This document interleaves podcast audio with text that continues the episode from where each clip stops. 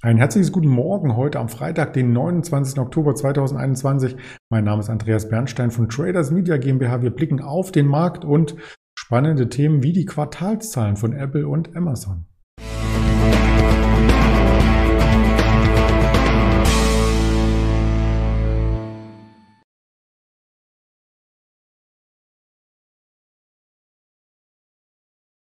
Die Folie ist schon vorbereitet und die Themen hatte ich schon genannt. Apple und Amazon stehen hier im Fokus und natürlich der DAX nach der EZB-Sitzung. Das vertiefe ich am Mittag noch einmal mit unserem Händler Erdem, der auch weitere interessante Werte mitbringt, wahrscheinlich aus dem deutschsprachigen ähm, Bereich. Aber wir schauen heute eher nach Amerika. Erstmal auf den DAX selbstverständlich. Ein ruhiger EZB-Tag, äh, sehr, sehr ungewohnt. Nur eine Schwankungsbreite von 77 Punkten. Das hat man äh, sehr, sehr selten, ganz normal schon selten und dann an einem EZB-Tag selten.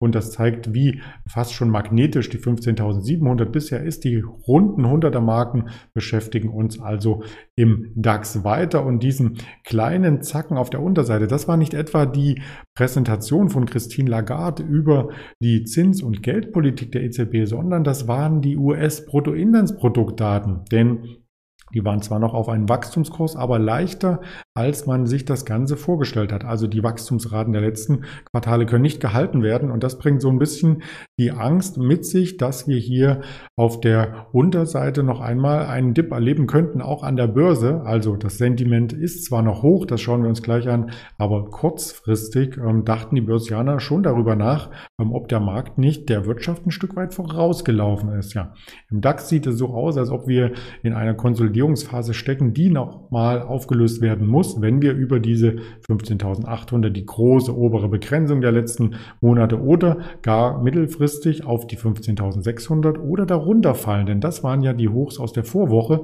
Wir haben uns mühsam am Dienstag darüber etablieren können mit einem Sprung und nun vielleicht der Retest, der Pullback oder aber der Rücklauf. Und wenn wir unter 15.600 fallen sollten, ist charttechnisch zumindest erst einmal mit weiteren Abgaben zu rechnen. Das Sentiment, ich sagte es schon, ist erst einmal gut gewesen in den USA. Also die Bruttoinlandsproduktdaten wurden gut weggesteckt, aber Jetzt kommt das große Aber. Nachbörslich sah das Ganze ein bisschen anders aus, denn da meldeten die Platzhirsche im Technologiebereich weitere Quartalzahlen. Wir hatten ja schon eine Microsoft am Tag zuvor, wir hatten über eine Google, also eine Alphabet gesprochen und nun kamen die großen A's hier einher, Apple und Amazon und beide Quartalzahlen hatten enttäuscht. Und das muss man sich einmal genauer anschauen, was da ähm, enttäuscht hat, weil ja, man denkt ja so, jetzt sind die Großen, die machen das schon, also die liegen gut im Markt, aber ganz so einfach ist es natürlich nicht. Also zum Beispiel eine Amazon, die leidet ganz stark unter dem Arbeitskräftemangel. Also der Gesamtumsatz ist zwar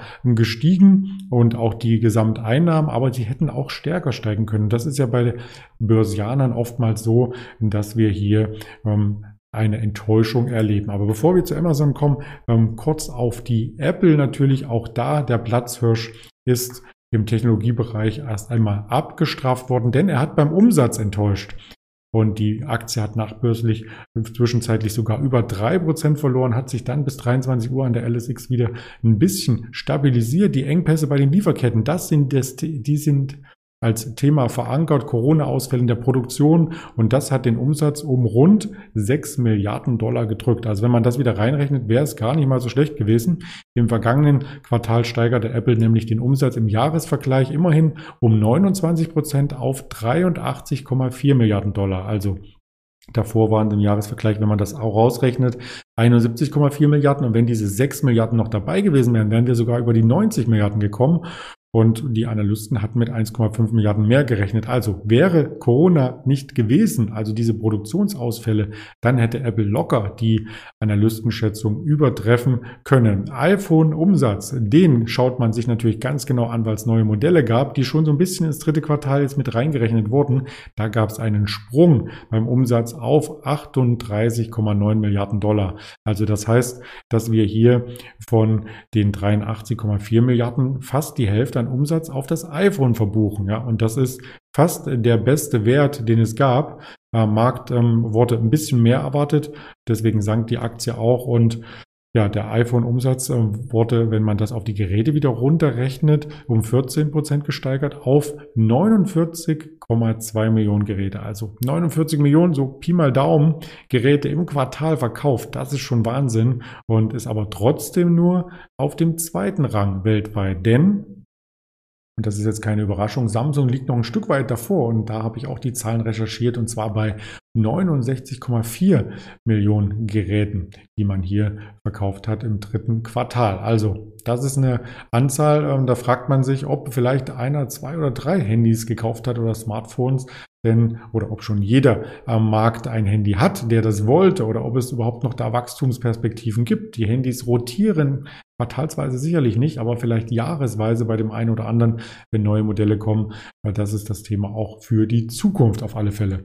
Ja, die Produktionssparten, die es noch so gibt, die haben auch zugelegt. Also der Umsatz mit Mac-Computern ist gestiegen auf 9,18 Milliarden. Das iPad äh, sind die Erlöse auch gestiegen. Also das äh, sieht alles sehr, sehr gut aus und Apple sagte dazu auch noch, dass die rund die Hälfte der Käufer von einem Mac oder einem iPad das erste Mal dabei waren, also noch nie vorher ein solches Gerät besessen haben. Auch die Cloud-Dienste, beispielsweise iCloud-Speicher, wuchs um ein Viertel auf 18 Milliarden und das Abo-Angebot mit Fitness Plus startet jetzt in Deutschland. Da sollen aber auch schon äh, die ersten Kunden jetzt hier reinfliegen.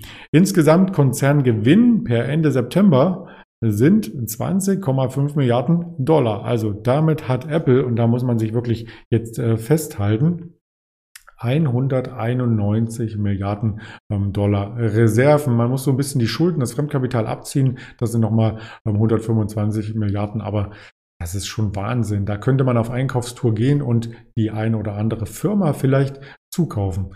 Ja, Zukauf ist vielleicht auch das Thema für Amazon, die auch in vielen Geschäftssegmenten aktiv sind. Und zwar ähm, haben die nachbörslich auch verloren. Wenn man sich da den Chart anschaut, und den habe ich jetzt aus Amerika direkt mal abgelichtet, After Hour heißt das nachbörslich. Da ging es um vier Prozent nach unten und Amazon hatte hier auch ähm, als Versandriese ein durchwachsenes Quartal hinter sich. Der Umsatz ist gestiegen, blieb aber ähm, so ein bisschen hinter den Erwartungen. Im dritten Quartal gab es den Umsatzanstieg von nur 15 Prozent und das ist das langsamste Wachstum seit mehr als sechs Jahren.